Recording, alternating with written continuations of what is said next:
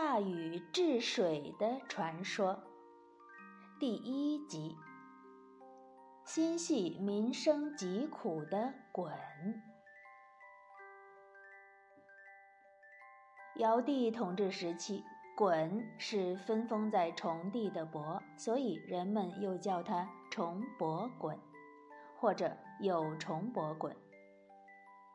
鲧是皇帝的孙子。皇帝是管理一切的天帝，那么鲧也就是上界的一位天神了。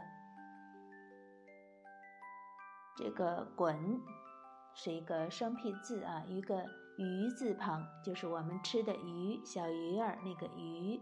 右边呢是一个联系的系，也是系鞋带儿那个系，多音字，一个鱼一个系，这个字呢读鲧。很容易读错、认错的一个字。滚生活的时代出现了许多无恶不作的坏人，他们为非作歹，做出了许多伤天害理的事情，使得天下的老百姓们叫苦连天。这件事情触怒了天帝，他认为人间充满了邪恶，决定降下洪水警示世人。就这样，人间发生了特大的洪水灾害，房屋都被冲垮了，良田都被淹没了。人们还没有反应过来是怎么回事儿呢，所有的东西就都被洪水冲走了。老百姓们生活在水深火热之中，吃没得吃，住没得住，只得扶老携幼，东奔西走。田地被洪水侵没了，人们不能够再种植粮食，但是野草却长得异常茂盛。野草多了，飞禽走兽也跟着增多了，飞禽走兽和人争夺起地盘来。在这样恶劣的环境下，人们要么被饿死，要么就是被猛兽们吃掉，生活的非常凄惨。滚封地里的人民逃的逃，饿死的饿死。滚看到这些非常难过，他在心里埋怨自己的祖父：只要惩罚那些作恶的坏人就好了呀，为什么还要牵连到这些无辜的老百姓呢？滚决定上天庭跟祖父理论理论。鲧见到了天帝，把人民受的苦难详详细细的说了一遍。天帝这时候正在气头上呢，哪里听得进去鲧说的话呢？他认为自己的决定没有错，人类作恶就应该受到惩罚。鲧劝说了好几次都没有用，最后天帝竟然连鲧的面儿都不见了。洪水来势凶猛，一点儿都没有消退的迹象。鲧决定要保护好自己封地的人民，他将封地中剩下的人们集合起来，带领着他们迁徙到地势较高的山上，在一处稍微平整的地方安居下来。住的地方解决了，可是这么多人的吃饭却成了个大问题。汪洋把田地都淹没了，上哪里去找吃的呀？鲧开始犯愁了，他召集大家一起想想办法。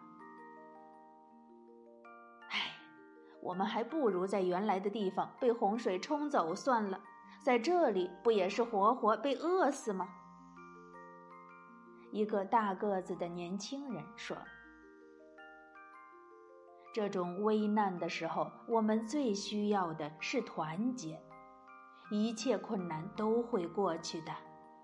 我年轻的时候啊，曾经经历过洪水，那次洪水跟这次也差不多持久凶猛。你们看，我不还是活下来了吗？一个白发苍苍的老人说。我这里还有一些种子，是我从洪水中抢回来的，不知道还能不能种出东西来。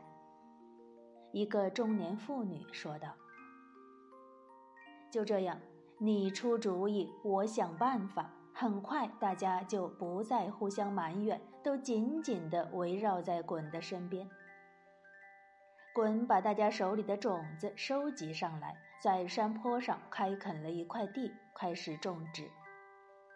因为这些种子有的被水浸泡过，不是都能长出新芽。鲧和人们只能一粒一粒的试种，最后终于发现有一粒种子可以长出芽来，大家才松了一口气。粮食有了，还缺家畜，这可怎么解决呢？夜里大家都睡着了，只有滚还坐在月光下思考着问题。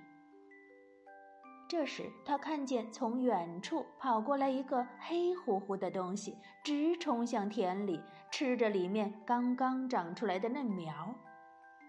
滚非常着急，那些嫩苗实在是太珍贵了。他马上跑到田边看个究竟。原来，不知道从哪里跑来了一头野猪。滚灵机一动，马上想到。